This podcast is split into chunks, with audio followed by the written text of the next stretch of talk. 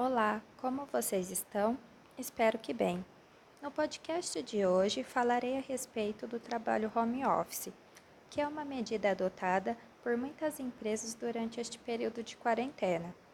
Dentro deste contexto, darei algumas dicas e informações a respeito das pausas programadas durante o trabalho, a qualidade da luz e do ar no ambiente e sua influência na qualidade do ofício alguns aplicativos que podem ajudar você neste período.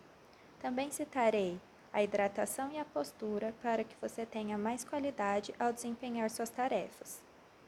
Meu nome é Adriele Maria, sou educadora física e coach de assessoria esportiva. Iniciaremos falando sobre as pausas programadas. No escritório, pausas ao longo do dia acontecem de forma natural.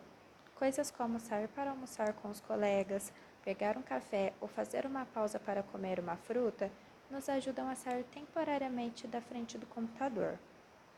Em caso, porém, os estímulos externos à pausa cessam, por isso é preciso organizar-se para fazer pequenos intervalos ao longo do dia, além de separar uma hora para o almoço ou jantar.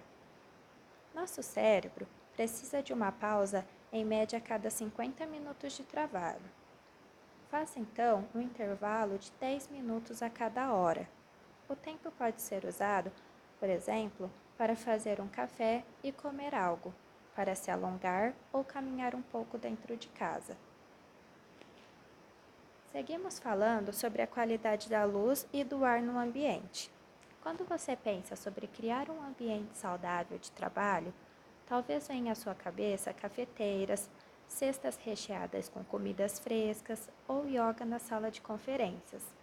Mas, de acordo com um novo estudo sobre bem-estar no local de trabalho, dois fatores mais importantes para os colaboradores são luz natural e boa qualidade do ar. Esses são elementos frequentemente negligenciados em empresas que direcionam sua atenção para paredes de escaladas, quadras de basquetes, refeições gourmets gratuitas e camas para dormir, por exemplo. Os dados da pesquisa mostram que o ambiente do trabalho é mais importante para a satisfação, engajamento e produtividade dos funcionários do que a maioria das organizações pensam. Através disso, podemos encaixar esses aspectos no home office devido ao contexto atual de saúde pública. O desconforto ambiental e qualidade de vida pobre tiveram um impacto negativo significativo na produtividade de acordo com os três principais aspectos de bem-estar no trabalho. O bem-estar físico inclui atividades e comportamentos saudáveis para o corpo no local de trabalho, como acesso a movimento e ergonomia. O segundo é o bem-estar emocional. Consiste nos fatores que criam um ambiente de trabalho livre de estresse, incluindo cultura e conexão com o exterior. O último é o bem-estar ambiental, que é o fornecimento de conforto físico a partir do ar, luz, temperatura e acústica do local de trabalho.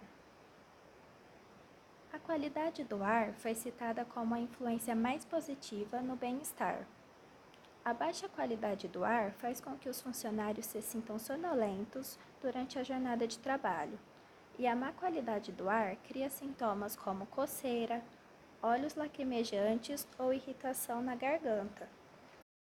A iluminação confortável foi o segundo fator de bem-estar mais mencionado. No entanto, Muitos trabalhadores relataram que suas empresas não fornecem o nível adequado de luz necessário para um ótimo desempenho no trabalho. Além disso, o acesso à luz natural e a vistas externas superou opções de estratégias de bem-estar emocional. Portanto, neste período de home office, é importante estar atento à qualidade da luz e à qualidade do ar no ambiente de trabalho dentre outros aspectos, como local apropriado para realizar suas tarefas. Seguimos agora para aplicativos que podem auxiliar no ambiente de trabalho. Estar afastado do computador de trabalho pode te privar de várias ferramentas importantes do dia a dia, mas alguns aplicativos podem facilitar o seu trabalho e te ajudar a manter contato com a equipe, mesmo que você esteja longe de seus colegas de trabalho. Citarei cinco aplicativos que podem ajudar você nesse período. O Google Hangouts Meet, já muito popular no mundo corporativo, por permitir teleconferências de maneira rápida, se torna uma necessidade extra no trabalho remoto. Às vezes, para tomar determinadas decisões no trabalho, é preciso conversar cara a cara com seus colegas, em vez de mandar apenas e-mails. O Slack, outra plataforma também popular, permite trocar mensagens rapidamente entre membros de uma equipe e permite a criação de diversos grupos de trabalho.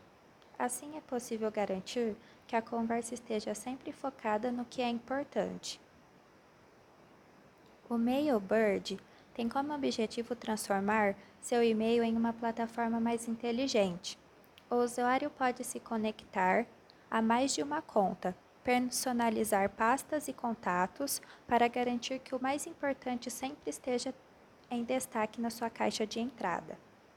O Strict Workflow, o nome de estudo, fluxo de trabalho rígido. Essa extensão do Chrome controla seu navegador, bloqueando sites que possam te distrair do trabalho. Você pode customizar a lista de sites bloqueados, mas o serviço já fornece uma lista dos mais comuns para procrastinação. Quando você termina uma sessão de trabalho, ele automaticamente libera os seus sites bloqueados para a folga. As paradas intermitentes permitem que você se distraia de forma organizada e evite um possível burnout. O Chrome Remote Desktop é muito importante para pessoas que não podem levar o computador para casa. Esse aplicativo pode ser instalado em seu navegador ou smartphone e permite que você acesse de forma remota o seu computador do trabalho. O app ainda tem serviços de suporte remoto. Esses aplicativos, citados anteriormente, poderão facilitar o seu trabalho em casa, além de serem gratuitos ou possuírem versões gratuitas aos seus usuários. Agora, darei algumas dicas sobre hidratação. É aconselhável tomar de 2 a 3 litros de água por dia. A recomendação é de ingerir 1 litro de água a cada mil calorias gastas. Muitos associam a cãibra à falta de potássio, quando na verdade ela é falta de água e carboidratos. O músculo é o maior reservatório de água do nosso corpo. A restrição de carboidrato diminui a quantidade de água dentro dos nossos músculos e, consequentemente, aumenta a ocorrência de câimbras. Além de possíveis câimbras, ao ficar desidratado, seu corpo passa a funcionar de forma muito mais lenta, comprometendo seu desempenho. Mas cuidado! A ingestão exagerada de água é perigosa, porque reduz excessivamente o sódio no nosso corpo. Nem 8, nem 80. Seja apenas equilibrado. É preciso observar o ambiente em que você está. Em locais úmidos, nós sentimos mais calor do que em locais secos, porque a liberação de calor do corpo é feita de forma mais lenta Quanto mais quente e úmido o ambiente, maior é a perda de líquidos. Então, não esqueça sempre de ter uma garrafinha perto de você. Isso ajudará você a tomar mais água. Caso seja necessário, você pode adicionar um lembrete ou alarme a cada determinado horário para ajudá-lo. Para finalizar, falaremos agora sobre a postura.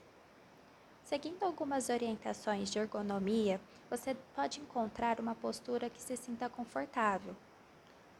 Um exemplo disso, para pessoas que trabalham à frente do computador ou então muito tempo sentada, a sugestão é: mantenha ombros e quadris alinhados, joelhos discretamente abaixo do quadril, pés apoiados no solo ou em descanso para os pés. É importante que o punho fique numa posição neutra, ou seja, sem dobrar, além de haver um encosto adequado à sua curvatura da coluna. e um descanso de braço na altura dos cotovelos. Também é recomendável posicionar a tela do computador ou notebook na linha dos olhos para evitar a sensação de desconforto no pescoço. Em resumo, não se descuide dos pequenos detalhes. Espero que tenham gostado desse podcast. O próximo assunto será relacionado ao relaxamento, o alongamento e a meditação nos períodos de descanso no home office. Tenham um ótimo dia e até a próxima!